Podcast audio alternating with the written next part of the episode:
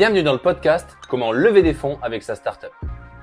Si tu es ici, c'est pour une bonne raison. Tu veux apprendre comment on fait pour lever des fonds avec sa boîte. Ça tombe bien, dans chaque épisode, je vais venir interviewer un fondateur de startup qui vient juste de lever des fonds. L'objectif, tout comprendre pour vous aider à réussir votre levée de fonds. Bonjour à tous, merci de nous rejoindre pour ce nouvel épisode. Salut Sébastien. Salut. Euh, eh bien merci, merci d'être là. Euh, faut le redire à chaque fois, c'est hyper important. Euh, tu me l'as fait remarquer juste avant. Merci d'être dans les premiers invités parce que le podcast démarre et euh, on n'a pas encore une notoriété à la euh, Mathieu Stéphanie avec des, des centaines de milliers d'écoutes, mais peut-être un jour. Donc Ah, merci, merci. d'être là et merci de venir partager ton expérience de levée de fonds. Et merci à toi de prendre le temps avec, avec moi d'en parler. Ce qu'on va faire comme à chaque fois, il faut que tu nous pitches ta boîte en 20 secondes. Euh, un jour, peut-être, je mettrai un chrono pour mettre la pression. pour l'instant, j'en suis pas là. Et euh, juste pour qu'on ait le contexte de voilà, dans quel space, dans quel market tu es, etc. Et, euh, et juste après de nous dire bah, combien t'as levé et à quel valo. Très clair. Euh, donc, je suis Sébastien Monchamp, je suis cofondateur d'une boîte qui s'appelle Finance Club. Finance Club, sa grande mission, c'est de réinventer la relation euh, des clients avec le monde de la banque. Euh, pour ça, en ce moment, on a deux grandes activités, le courtage en crédit immobilier et l'assurance euh, emprunteur.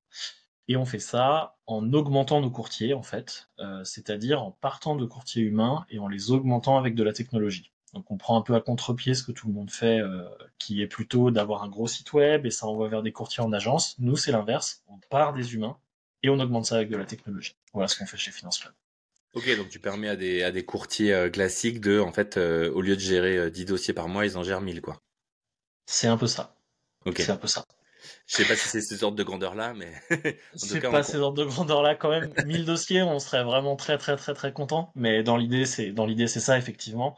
Et aussi d'ailleurs de proposer des nouveaux services qui peuvent pas proposer euh, juste euh, avec euh, une absence d'outillage comme c'est le cas de beaucoup de courtiers euh, aujourd'hui. Des nouveaux services comme quoi, par exemple, parce qu'un courtier, à, à part t'amener de trouver un crédit, trouver une banque, euh, c'est quoi qui peut t'aborder? Ben, en fait, le courtier, euh, finalement, c'est quelqu'un qui euh, est avec le client du début à la fin de sa recherche euh, et de la signature de son bien. Euh, Ouais. Quand il réfléchit, l'agent IMO, par exemple, il est là au début, il est là à la fin, mais au milieu, quand on recherche le financement, il est pas là. Le banquier, il est là qu'au milieu, etc.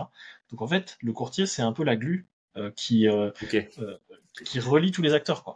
Ah ouais, donc du coup, il a, ah oui, donc il peut avoir un côté apporteur d'affaires. euh, Exactement. En fait, sur, ouais, parce qu'il y a, ah oui, il y a, ouais, en fait, il y a énormément de trucs. au- Ok. Ouais. Combien vous avez euh, levé là récemment? Alors, euh, on a bouclé au mois de juillet une levée de 1,3 million. Félicitations. Euh, euh, merci. C'est euh, alors nous nous on, on on préfère faire la levée que savoir si on est sur précide, seed, etc. Donc c'est la première levée qu'on fait sur la boîte. On avait fait un apport, euh, mon associé et moi, euh, à la création de la boîte. Donc on a créé en août 2022. Là, on a fait la levée en juillet 2023, donc à peu près un an plus tard. On avait apporté un petit peu, mon associé et moi, avant, à, à hauteur de 40 000 euros chacun, euh, à peu près. Euh, et euh, en fait, je vais t'embêter, on n'a pas de valo à ce stade. Ah, vous avez levé en BSR Pas réellement de valo. Alors en fait, on a fait un truc en trois euh, tranches, enfin trois tranches, trois, trois modes euh, qui se complètent. Ça m'embête pas, ça une- m'intrigue. Mais ça m'embête Il y a une partie, c'est des BSAR. Ok. Il y a une partie, c'est de la dette. Ouais.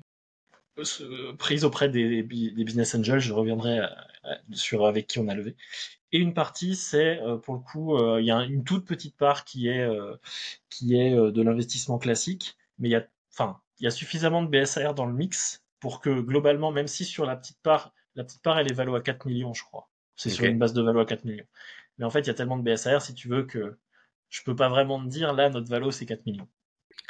Alors, on va refaire toute la chronologie de ça parce que dans ma tête, ce que tu viens de m'expliquer, ce n'est pas, pas possible.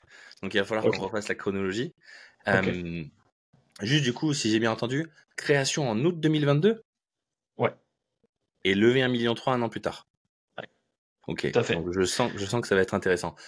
Avant qu'on parle de la date de création, c'est pas ta première boîte. Alors, euh, c'est ma première boîte, en réalité, à proprement parler. euh, je veux dire, euh, première création de boîte. Ouais. Euh, par contre, avant, euh, en fait, le, le monde de l'entrepreneuriat, c'est un truc que je connais un petit peu puisque j'ai fait cinq ans chez BPI France, la banque d'investissement, donc qui, a- qui a beaucoup de boîtes.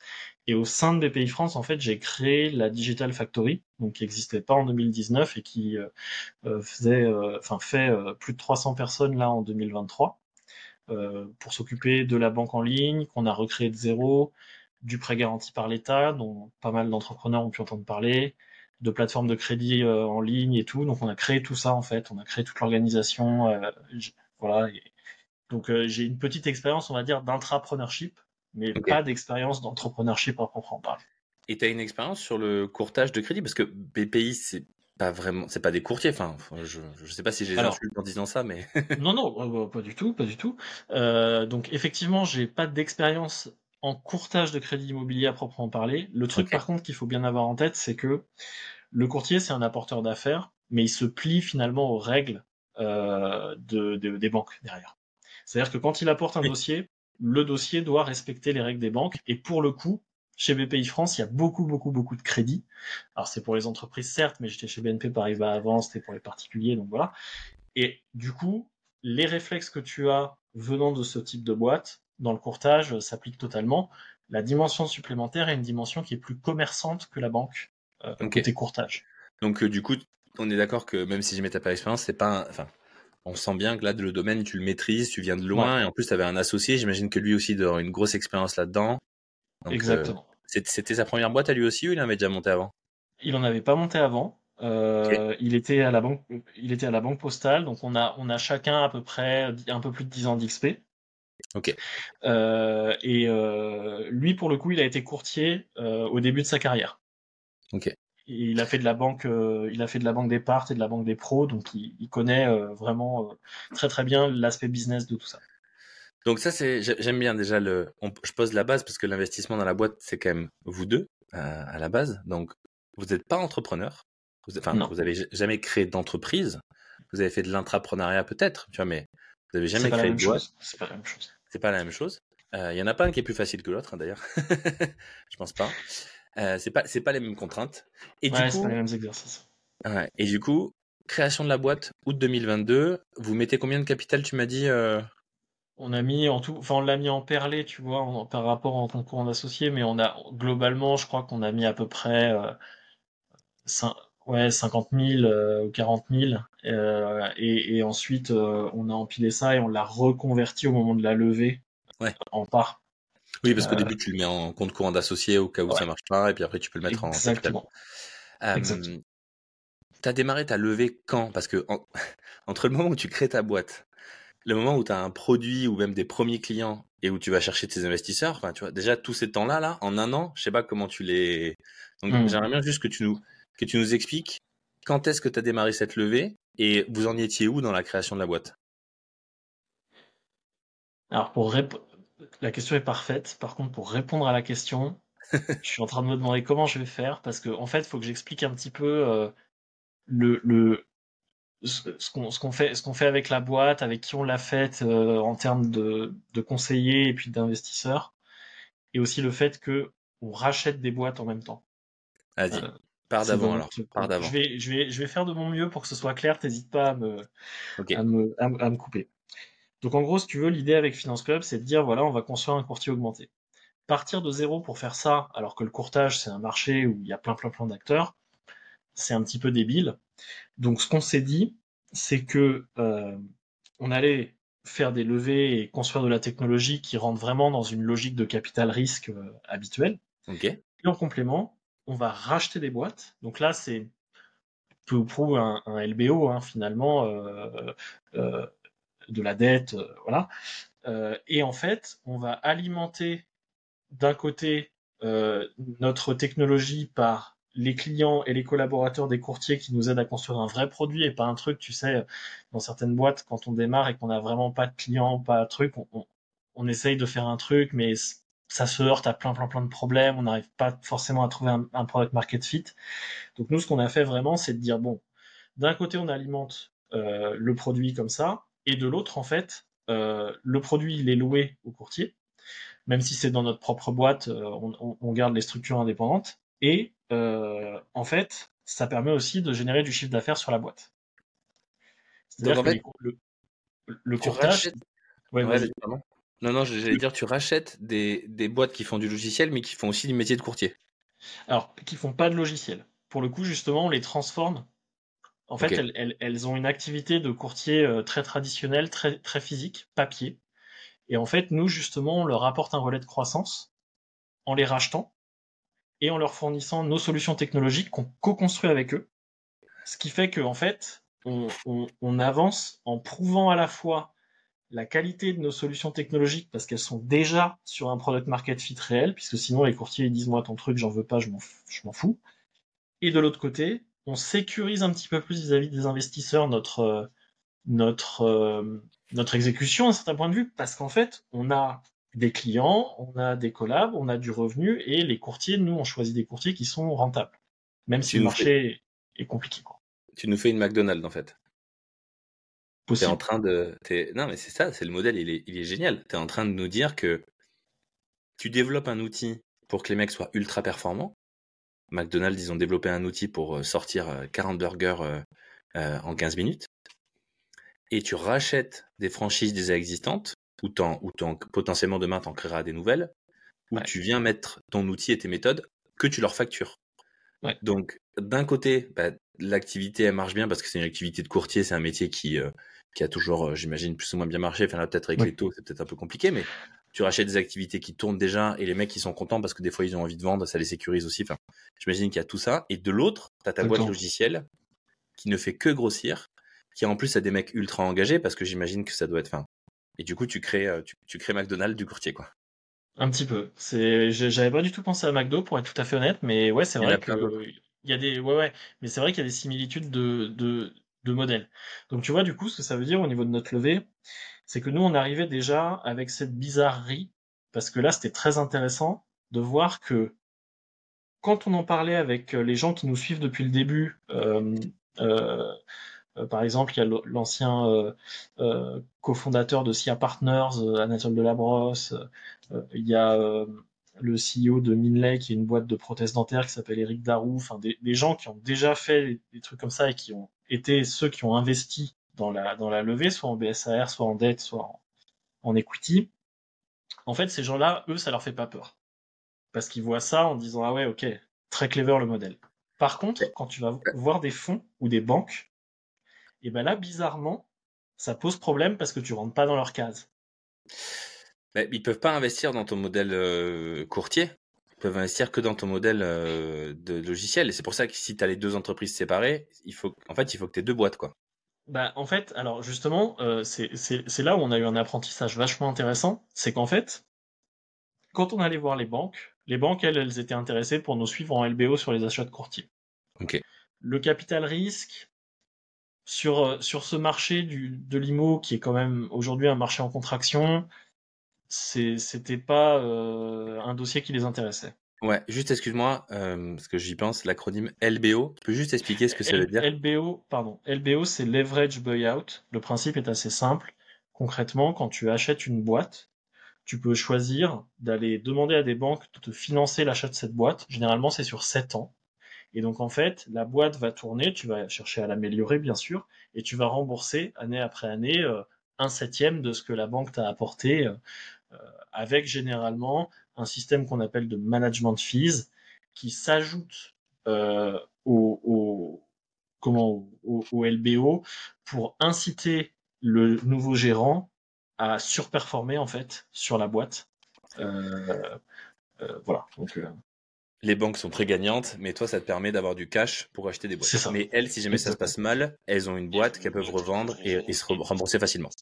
C'est ça. Bon, après, il y a de la, il y a, quand même des mises en garantie, euh, c'est-à-dire qu'on prend quand même, on prend quand même un vrai risque euh, sur, sur, sur ça, puisque la boîte, si, elle, si on n'y arrive pas, la boîte va mal, donc euh, arriver à la revendre, c'est pas forcément ultra simple. Donc c'est quand même c'est quand même nous les fondateurs, enfin nous les, les acheteurs qui allons qui allons prendre cher quoi. Oui, bien sûr. dans tous les cas, si jamais ça, se passe toi qui prends cher. Ok, donc tu vas avoir des banques, tu fais des LBO pour racheter les, les cabinets de courtage.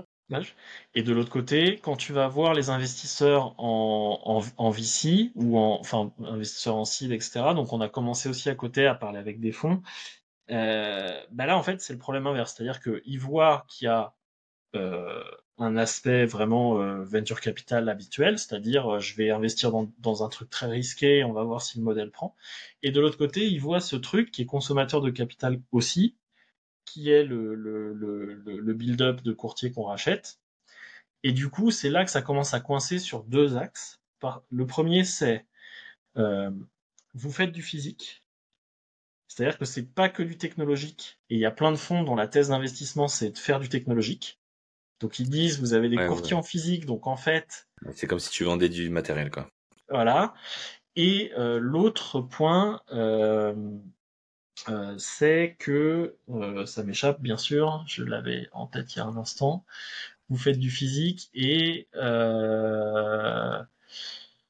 Euh, Bon, le deuxième, le deuxième point m'échappe, mais globalement, tu vois, c'est en gros, en gros, par rapport à nos cases, qui consistent à dire on va financer vraiment de, de la mise en risque de, de, de, capital sur un modèle pas établi et tout, bah là, on se retrouve avec un truc qui est pas totalement tech, donc tous les fonds qui ont vraiment une, une thèse d'investissement tech, ils vont pas vouloir vraiment rentrer là-dedans, ou alors ils vont vouloir rentrer que dans une partie en, en faisant tordre un peu le modèle et tout.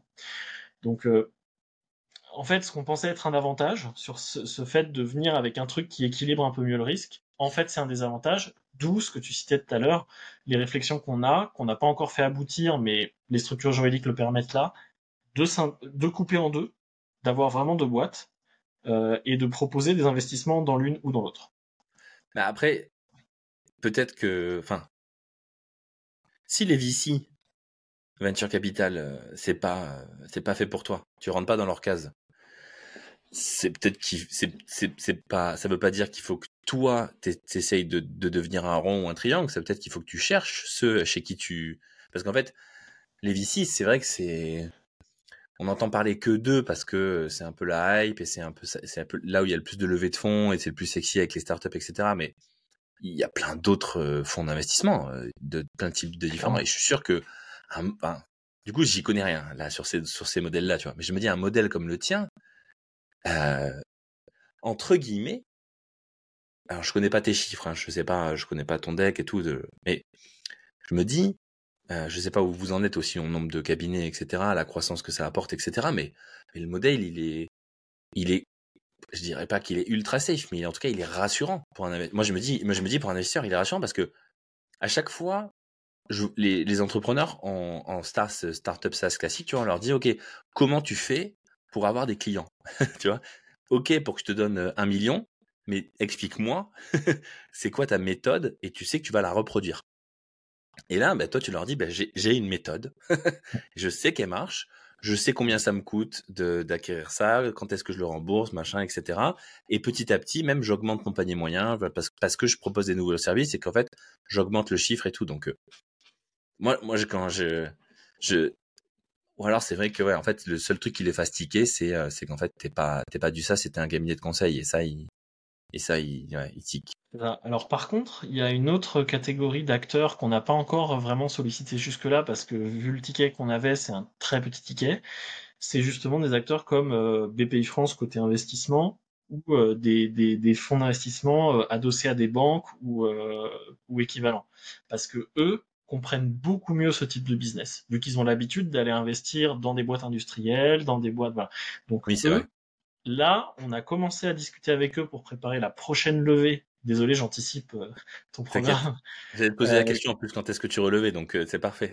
on prévoit de relever en fait en, en, entre avril et juin 2024, donc ça vient assez vite. et en fait, l'accueil qu'on a sur notre build, enfin sur notre setup là, auprès de ces acteurs-là est bien meilleur que celui qu'on avait pu avoir euh, quand on parlait avec des fonds qui sont vraiment en amorçage euh, et qui ont des thèses d'investissement euh, un peu un peu précises. Je suis curieux d'ailleurs de, je sais pas combien de fonds tu as rencontré, mais quand tu rencontres ces fonds-là, tu leur présentes ton modèle. Moi, je suis pas un génie du tout. Hein. Mmh. et moi, j'ai compris ça. Et les mecs sont dans la finance plein tu vois, ils voient bien le modèle que tu as. Ils savent, ils savent que tu rentres pas dans leur case il y a aucun mec d'un fond qui t'a dit, en fait, arrête de venir de voir des mecs comme nous, va voir ces mecs-là, parce que en fait, tu colles pas avec nos critères. On n'en a pas vu beaucoup, justement parce que, euh, en fait, ces mecs-là, ce qui est, ce qui est bien dans l'écosystème, je trouve, c'est que quoi qu'il arrive, les gens, ils sont pas là pour perdre leur temps et pour te faire perdre ton temps. Donc en fait, globalement, ils vont me dire, euh, franchement, ça c'est cool, ça c'est bien, ça j'ajusterai, ça machin. Moi, ma thèse d'investissement, elle fait que je peux pas, euh, je peux pas avancer avec vous. Soit parce que la taille de ticket est pas la bonne, soit parce que moi je suis que euh, SaaS, soit parce qu'autre chose. Allez voir un tel ou un tel.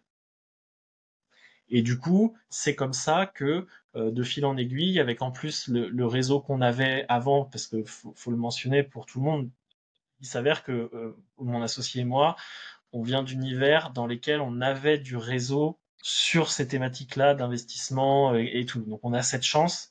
Euh, c'est comme ça qu'on a eu nos business angels au départ. C'est comme ça qu'on a aussi euh, des accès euh, sur des sur des fonds et sur des leveurs de fonds, puisque faut, faut se dire aussi que les leveurs de fonds c'est une option euh, pour nous aider à avancer. Eux ils connaissent bien tout ça. Ouais. Et donc du coup, en fait, euh, les gens, nous ce qu'on a remarqué, c'est systématiquement les gens cherchent à t'aider même si euh, voilà c'est-à-dire que je sais, je sais pas j'ai pu voir ouais soit dans des séries soit dans des trucs tu sais le, le gars euh, t'arrives le gars il est posé comme ça là et puis euh, il te défonce ton, ton pitch euh, et tu te fais mais vraiment vraiment démolir nous on n'a pas vécu ça Non, mais je, je pense que ça c'est plus dans les séries. Enfin, peut-être qu'il y en a hein, qui se la jouent comme ça. Malheureusement, en plus ils ont souvent raison. Et plus les mecs ils sont prétentieux, plus ils ont vu le truc, plus ils ont raison. Et euh, ok, donc du coup, euh, tu repars déjà en levée, mais tu as trouvé maintenant les nouveaux acteurs et tu sais ce que tu vas faire. Est-ce Ouais. qu'on peut revenir là sur ce que tu m'as dit avant, là, qui m'a un peu euh, mindfucké? Donc moi j'ai entendu, tu as levé, j'ai pas les montants, mais donc en BSAR, Ouais. en dette, ça je connais, et en même temps en equity? Ouais. Faut, En fait, ça s'est passé dans quel ordre et comment t'as fait ça? Tout s'est passé en même temps tout s'est passé en même temps c'est-à-dire qu'en gros on a constitué un pool de business angels Nous à la base on voulait lever euh, 750 000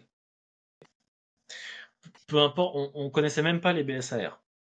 Donc pour nous, c'était pour nous c'était de l'equity. En 5 ans chez BPI France, tu connaissais pas les BSR, BSR Euh, non, parce que en fait, euh, dans le comment, moi, si tu veux, là où j'étais, j'étais pas dans la négo des, des deals à proprement parler. Ah Non, mais J'étais sur la techno derrière, donc en fait, c'est effectivement un truc que je connaissais pas du tout. Euh, Ben, comme on- quoi, non, mais vois, comme quoi, on- je, c'est bien parce que ça me rappelle qu'en fait, ça n'a pas un outil qui est encore si connu que ça, quoi. Donc, euh, même, mais tu vois, Ouais, euh, ou, ou même, enfin, moi, ce que ça me dit surtout, c'est à tout instant, faut que je sache que je ne sais rien. Même si Oui. j'ai fait du BPI France, même si j'ai fait du BNP, même si tout ce que tu veux, moi, je pars du principe que je ne sais pas. Faut qu'on m'explique. En plus de ça, je vais chercher à vérifier. Non pas que j'ai pas confiance en les gens, mais des fois, bah, c'est le business, donc euh, faut quand même être sûr de ce qui se passe. Donc voilà, c'était hyper intéressant parce que je, je, m'imaginais pas qu'on puisse dire qu'on va différer euh, la valo à plus tard, en fait. Euh, mais mais c'était top. Et du coup, ce qu'on a fait, c'est que donc on a constitué notre pool d'investisseurs, qui sont tous des business angels. Et euh, en gros, le schéma euh, de base, c'était le BSAR. Et dans les discussions qu'on a eues avec les investisseurs, qui n'ont pas été très longues, hein, ça a duré euh, un mois et demi, je pense. Euh, mecs qui vous connaissaient d'avant, qui vous connaissaient ouais. bien, qui vous avez confiance, parce que ça aussi, Ouais, il faut le sur- quoi.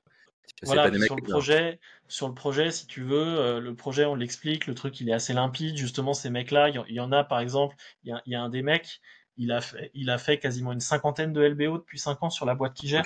Donc, euh, le mec, ils connaissent, euh, ils savent. C'est ça. Donc du coup, en fait, en gros, il y a, eu euh, euh, à gérer des cas spécifiques. Parce que bah, justement, comme tu connais les gens, il y en a qui veulent avoir un truc un peu plus spécifique pour euh, leurs besoins, etc. Et donc il y a un investisseur qui nous a dit, bah moi en fait, les BSR, ça m'arrange pas, pour des raisons que je peux pas évoquer là. Ce que je vous propose, c'est un montage dans lequel j'ai une partie d'equity. Et du coup, en fait, vu qu'on lui fait une fleur, bah, la valo, forcément, sur cette partie-là, c'est 4 millions, donc c'est bien et pas bien en même temps, parce que ça va dépendre de ce qui va se passer après. Et il nous a proposé un setup où il rajoute en dette. Et du coup, c'est comme ça que euh, a tous discuté de, ça, et en fait, on a levé finalement 1,3 million, ce qui nous permet de faire un peu plus de, de temps de run, euh, et euh, qui en même temps permettent d'ajuster un peu le, le, le setup de financement à ces différents désirata. Ok, j'ai compris pourquoi. euh, euh, parce que je sais qu'il y a une spécificité des BSR qui est un peu embêtante au niveau de la fiscalité en France, et donc je comprends qu'il y a des fois des investisseurs, c'est peut-être une autre raison, mais peu importe. Euh, j'ai compris aussi pourquoi tu as réussi à faire les deux en même temps, parce qu'en fait, quand tu crées, quand tu prends des, quand tu émets des BSR, tu émets des bons de souscription d'actions, euh, ils ne sont convertis que soit un après une durée, ou soit deux si jamais il y a un événement de levée de fonds. Et cet événement de levée de fonds, il est capé à un montant minimum. Il y a minimum et maximum, ouais, chez voilà. Donc c'est pour ça que cette le, en plus de ces BSR, il y en a un que tu as fait en equity, donc en levée de fonds, en prise de capital, mais comme le montant il est en dessous, ça n'a pas déclenché tes BSR. C'est pour ça que tu peux faire les deux en même temps. Ouais, c'est alors il y a de ça. Euh, le montant, il est dans la. En fait, nous, on a une tranche min et une tranche max sur le BSR, donc de mémoire, c'est 2 millions et 6 millions, je crois. Enfin, peu importe. Et, et, là, du coup, lui, il a pris à 4 millions. Donc, il a pris dedans. Mais en fait, vu que c'est fait en même temps, ça fait pas, ça fait pas le déclenchement. le déclenchement, effectivement, a lieu au, prochain événement de levée, que ce soit la levée qu'on a prévue ou que ce soit un rachat euh, supplémentaire qui nécessite une levée de capital. Pourquoi? Et les autres? Pourquoi est-ce que tu n'as pas mis tout le monde, du coup, dans, dans, le, dans euh, ce pool? Alors, très bonne question. Euh, très clairement, comme on avait affaire à des gens qui ont quand même un peu l'habitude, mmh valoriser la boîte à ce stade, c'est sûrement plus facile qu'une boîte en SaaS, qui a vraiment pas de modèle, pas de client, machin. Ça reste quand même pas hyper simple. On n'avait pas envie de s'ennuyer, pour être tout à fait honnête, les uns et les autres, et on s'est dit, bon, de toute façon, quand on, vu le, vu le, le, rythme de, enfin, la roadmap qu'on a, on va racheter des boîtes. Donc très très vite, en fait, on va rentrer dans des métriques de valorisation qui sont des métriques très très standards. Vu qu'en fait, il y a une part de location de logiciels et le reste, c'est du business ultra classique. Donc au lieu de se prendre la tête maintenant à avoir des discussions sur combien ça vaudrait ce truc-là, l'idée elle vaut quoi, alors il y a ceux qui te disent c'est une idée, ça vaut zéro, même si c'est hyper intelligent, enfin tu, tu rentres dans des trucs pas possibles. On a dit vas-y, laisse tomber. Le BSAR justement c'est là pour traiter ce problème. Faisons-le comme ça euh, il y a un plancher, il y a un plafond. Et euh, du coup, euh, enfin, bon alors bien sûr, on pourra me dire que je suis biaisé et c'est totalement normal, mais je pense que le deal qui a été posé, il est vraiment il est vraiment win-win pour le coup. Et c'est pour ça aussi qu'il a été accepté par les investisseurs. C'est-à-dire que on n'a pas cherché à faire un truc où euh, nous on sait que en fait on va être largement au-dessus du, du, plafond et donc du coup les investisseurs sont un peu floués parce que la valo max en fait on l'a mise trop basse pour que ça revienne pour nous, tu vois. Des trucs comme ça. Vu qu'on est tous, tu vois, on a tous 10, enfin, nous, on a 10 ans d'XP chacun avec notre, avec mon associé. Les invests, c'est des mecs qui ont entre 20 euh, et 40 ans d'XP. Donc, les gars, voilà, tout le monde est en bonne intelligence, en fait. Et peut-être qu'ils, j'imagine, peut-être ils ont même prévu aussi de remettre après euh, quand ça va grossir. Euh, et donc du coup, en fait, ils se disent bon, bah, dans tous les cas, on est là, on est là pour le long terme. Et, et c'est même peut-être plus intelligent de pas s'embêter avec toute cette paperasse, et d'aller d'aller à l'essentiel. Et en fait, dans tous les cas, ça change pas grand-chose pour eux finalement parce que si jamais c'est les mêmes conditions de part derrière, enfin. C'est du long terme.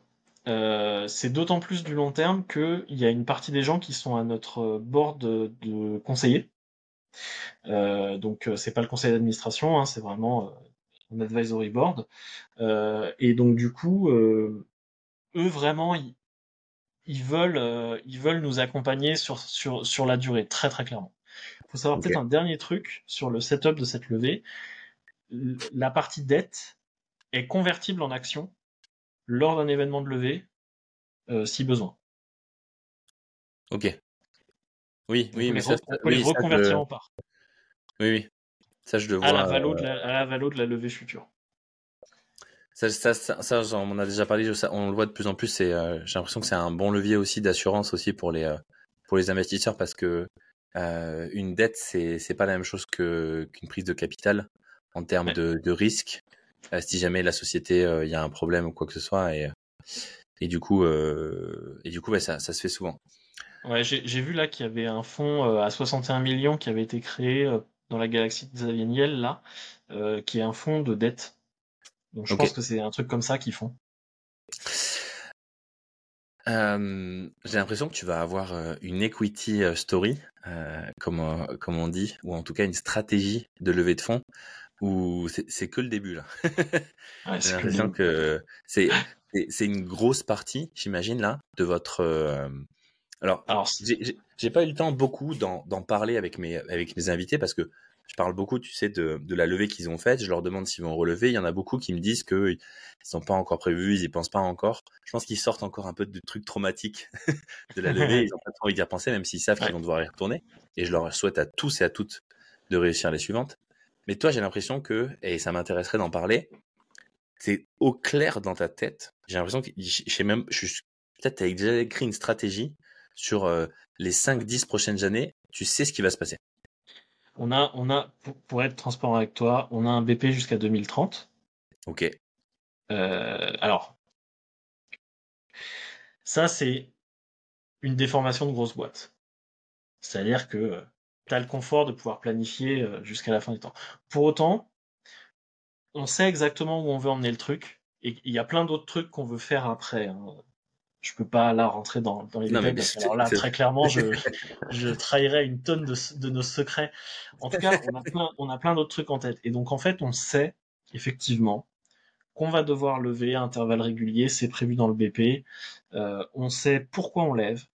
Euh, après, bien sûr, à chaque fois, là, tu vois, on est en train de recommencer un pitch pour la prochaine levée. Donc, bien sûr, on le sait, mais faut repartir au fourneau de la même manière que quelqu'un qui lèverait en s'étant pas trop posé la question. Mais effectivement, euh, tu as tout à fait raison. Ouais, on, on- on- le chemin, on le connaît. Ok. Comment, il- co- co- sur quel euh, caillou, arbre, euh, bonhomme tout nu, on va tomber dans le truc? Il y en aura, c'est sûr. Mais globalement, ouais, on est capable d'expliquer. Et c'est aussi pour ça d'ailleurs que la première levée, à nos yeux, elle a quand même été assez simple. Euh, je pense que par rapport à plein d'autres gens, on a, on a clairement pas galéré. Euh, et que euh, on a des gros noms, puisque par exemple à notre advisory board, on a Ronan Lemoyle, qui est l'ancien DG du Crédit Mutuel Arkea, euh, et qui maintenant est, euh, est cofondateur d'un fonds d'investissement. Donc tu vois, on on a des gens quand même assez capés, justement aussi parce que c'est peut-être une proposition un peu différente qu'on a par rapport à plein de boîtes. On s'est beaucoup projeté. Ouais, puis en plus, j'ai envie de te dire, euh, alors déjà, un, tu as une stratégie de levée de fonds à 10 ans, ce qui est ça, je trouve c'est incroyable. Euh, Peut-être pas dans les, dans les petits détails, mais au moins dans les grandes lignes, tu sais euh, combien tu vas devoir lever, à quel moment, et Ouais. t'en seras où dans ta boîte, etc. Et bien sûr qu'il y aura sûrement des cailloux sur la route, et ça sera peut-être pas 2024, ça sera peut-être avant, après, ça on s'en fout. Mais au moins, du coup, tu as déjà réfléchi. Et le fait que tu aies déjà réfléchi, quand tu montes ça à un investisseur, j'imagine que vous en parlez quand tu es dans ta levée de fonds. Putain, mais c'est hyper rassurant parce qu'un investisseur, il, il sait quand est-ce qu'il va gagner de l'argent. Alors Oui. peut-être pas à l'année près, mais Oui, mais c'est c'est c'est c'est c'est vachement rassurant. Et ensuite, autre truc que je trouve très smart, tu vas chercher des mecs de de la banque qui connaissent le métier, qui sont du secteur, qui ont du fric et qui ont et qui sont peut-être pas loin de la retraite ou peut-être en, en tout cas ils connaissent très bien le problème. Ils peuvent pas monter de boîte parce que potentiellement machin, mais en tout cas ils voient le potentiel de l'idée. Et ces mecs-là, c'est eux qui vont te présenter les fonds futurs et tout l'argent que tu vas trouver derrière, quoi. Donc en fait, c'est comme ça aussi que tu crées ton equity story, c'est que Ouais. tu as déjà réfléchi, enfin moi en tout cas c'est que j'ai l'impression de voir, je sais pas si tu l'avais calculé, mais tu as déjà réfléchi aussi à quel type d'investisseur tu as besoin pour avoir les suivants. ouais, c'est exactement ça. Tu dis tu à chaque fois, moi je dis on à chaque fois, puisque il y a Pardon. Audric. Oui, mais- Non, non, mais Vous êtes deux, c'est vrai. Parce que j'étais en face de moi, d'ailleurs, d'ailleurs un note pour euh, les, les auditeurs euh, que on est à 50-50 avec mon associé. Ok. Euh, c'est lui qui a amené l'idée, c'est une idée qui bosse depuis des années. Euh, et c'est moi qui amène de la, bon, du savoir-faire euh, produit, euh, tech, euh, data, expérience utilisateur, cloud, dont il a absolument besoin pour euh, pouvoir le faire. Et du coup, on fait tout à deux. Mais ouais, effectivement. Et en fait, je veux quand même souligner un point parce que le podcast se focus et c'est hyper, hyper intéressant et important sur ces sujets de levée, comment on les réussit, etc. Je pense que de toute façon, le premier truc qu'on est obligé de réussir pour réussir sa levée, c'est euh, c'est quoi le produit, je veux faire quoi? Euh, C'est quoi la proposition de valeur que j'ai pour les clients? Nous, si tu veux, en fait, oui, dans le BP, tu trouves nos levées et qu- quand les investisseurs vont gagner de l'argent et tout, bien sûr. Avant ça, tu trouves quelle proposition de valeur on, fait à quel moment, quels ajouts on fait à quel moment, et ce truc va où C'est quoi le endgame de notre histoire? Oui, mais c'est oui, enfin pardon, t'as raison, mais c'est t'as bien raison de le préciser. C'est moi, c'est ça que j'entendais aussi. C'est euh, enfin avec la levée va euh, un moment de où elle en est ta boîte, de qu'est-ce qu'elle offre, de elle en est où dans le marché, etc. Et Et d'arriver à avoir une vision comme ça à l'avance, c'est, ça veut dire que tu connais hyper bien ton marché. Et c'est ça qui est hyper impressionnant, hyper rassurant. Ça veut pas dire que tu auras raison, parce que j'imagine que ce truc-là, euh, tous les quatre matins, tu le réécris, machin. Il y en a un qui met avant l'autre. Ou alors. Ouais, et puis t'as, as des sujets, bah, tu vois, par exemple, il y a des trucs. En fait, ce qui est intéressant, c'est qu'il y a des trucs, on a des intuitions. Oui. Un, des, gros, un des gros pièges, je trouve, qu'on a, c'est que nous, comme on a chacun 10 ans d'XP, il y a des trucs qu'on dit c'est comme ça. C'est-à-dire, là, le client, il lui faut une app pour faire ça. Et en fait, quand tu regardes, ça nous est déjà arrivé 4-5 euh, fois, tu commences à interroger machin et tu fais pas du tout ça. Parce que c'est pas grand ça. Classique. Un grand classique, parler à ses clients, c'est euh, toujours le meilleur, meilleur moyen. Bien sûr. Eh ben, c'est merci parce que c'est euh, c'est cool de voir et j'ai hâte du coup. Euh, toi, c'est sûr que tu vas revenir dans le podcast. c'est sûr que tu vas que tu vas relever. Il faut que tu nous racontes. Euh, on va démarrer une saga peut-être. Allons-y. défi que, défi relevé. Qu'est-ce que toi tu conseillerais à un entrepreneur ou une entrepreneuse qui qui il en est où il a récupéré euh, de la Love Money. Tu vois, il a dû aller, il a dû récupérer euh, 100 000 balles. Love Money euh, ou alors euh, petite dette, BPI, etc. Et il en est à un moment où il fait un peu de chiffres, mais c'est pas non plus extraordinaire. Et, et il a envie d'accélérer. Mais et du coup, il, il a envie de lever, tu vois, 500 000. Tu lui conseillerais quoi cette personne? D'aller lever? Pour, pour réussir. Pour, euh, ouais, qu'est-ce qu'il qu'est-ce qu'il fait pour faire grandir sa boîte? Ouais. Moi, ouais, je vais lui. Enfin, un, déjà, de toute façon, dans la. Enfin, faut essayer des trucs. C'est-à-dire que si, si tu as envie. Si... C'est con, hein, il y, a, y, a, des gens. Moi, j'ai rencontré un gars euh, il y, a, y a deux ans.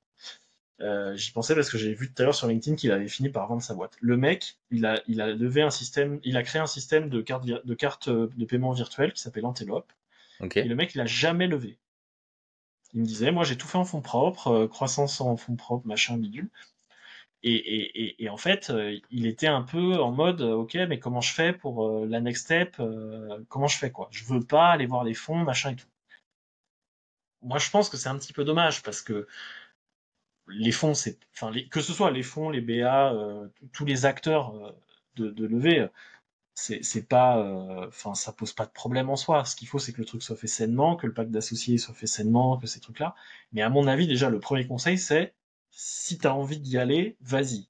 Par contre, la à mon avis, la première question à se poser, c'est j'ai une idée, j'ai fait du, j'ai fait du chiffre avec, comment je scale ça?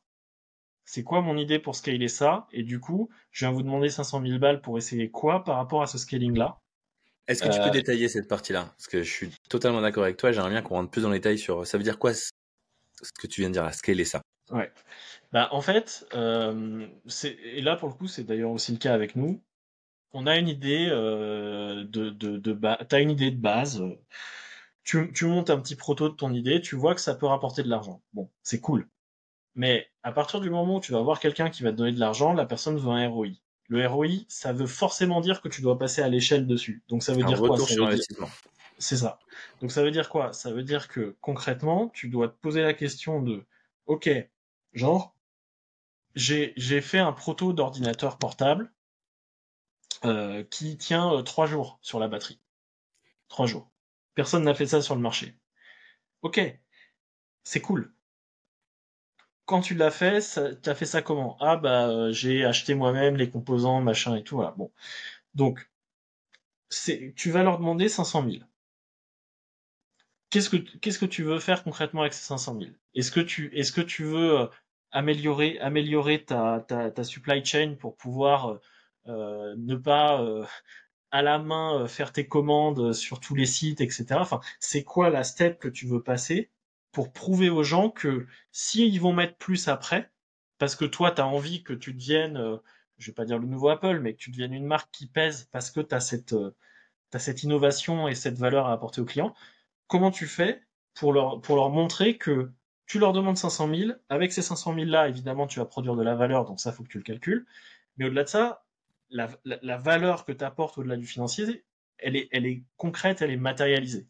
Si je reprends mon exemple du mec avec les ordinateurs, au début, il a tout fait lui-même, il les construit chez lui et tout. Bah, en fait, le step suivant, c'est peut-être, euh, il s'associe avec un, quelqu'un qui monte déjà des ordis, euh, et il se concentre euh, pour le coup sur la production de son composant qui est sûrement une batterie, hein, du coup, euh, que sais-je, spécifique, et, et c'est-à-dire qu'il il fait que son modèle se concentre sur l'essentiel et est capable de s'adosser à, un fournisseur suffisamment costaud pour, euh, si demain je dois en faire 100 000, je peux en faire 100 000. Parce que si l'investisseur, au bout d'un an, il voit, ah ouais, ça, ça a marché, il a, fait x7 sur ses ventes, ok, maintenant je veux qu'il fasse x25. Et là, je vais mettre un million. Et, et hop, et là, c'est parti, tu vois. Donc vraiment, l'idée, c'est, quand on dit scaler, c'est, ok, j'ai mon idée, j'ai fait mon truc, j'ai fait plein de shortcuts de partout, c'est la débrouillarde, comment je comment j'identifie bien le truc qui apporte la valeur et je focus dessus et comment je fais en sorte que le reste des choses dont j'ai besoin pour aller faire la proposition de valeur complète au client, elle peut passer à l'échelle ultra simplement et ultra rapidement et safe. Ok.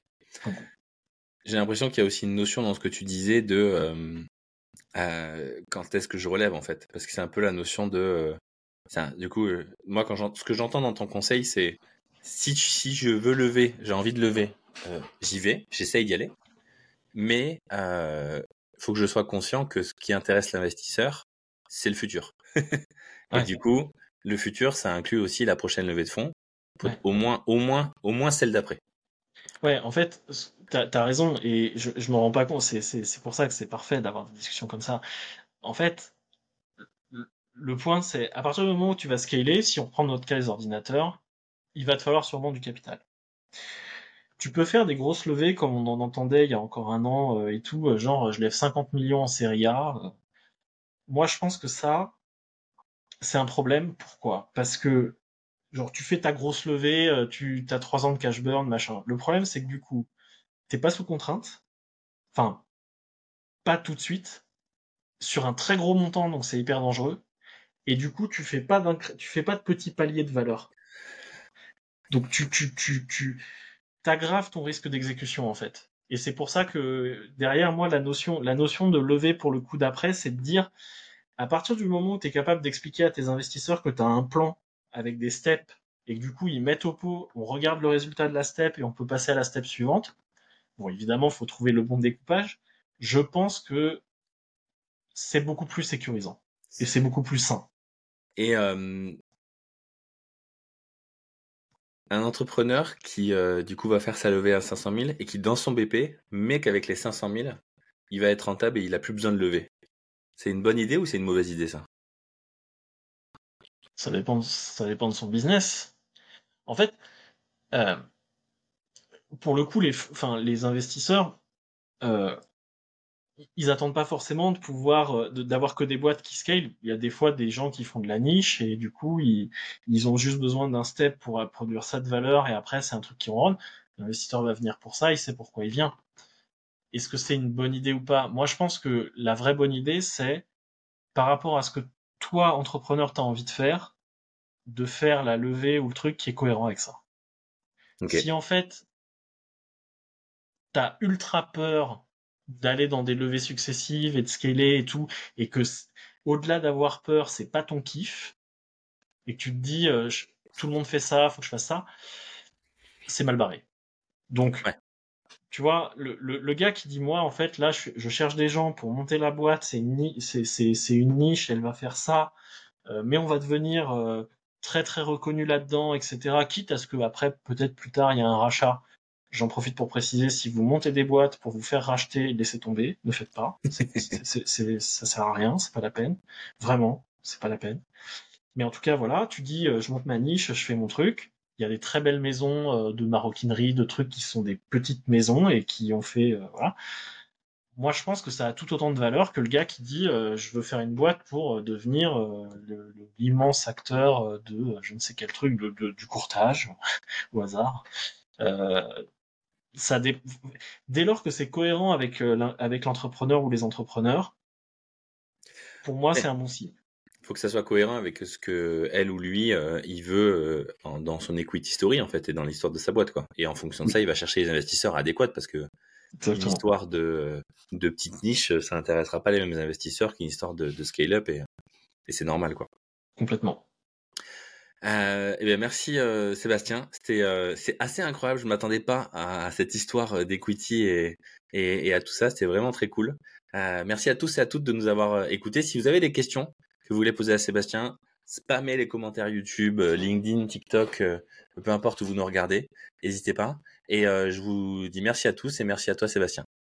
Merci Arnaud. Merci d'avoir écouté cet épisode, j'espère qu'il t'a plu. Pour aider le podcast, tu as trois choses à faire. 1. T'abonner, ça fait vraiment plaisir. 2. Écrire un commentaire en posant une question ou proposant le prochain invité. Et 3. Partager cette vidéo avec un entrepreneur.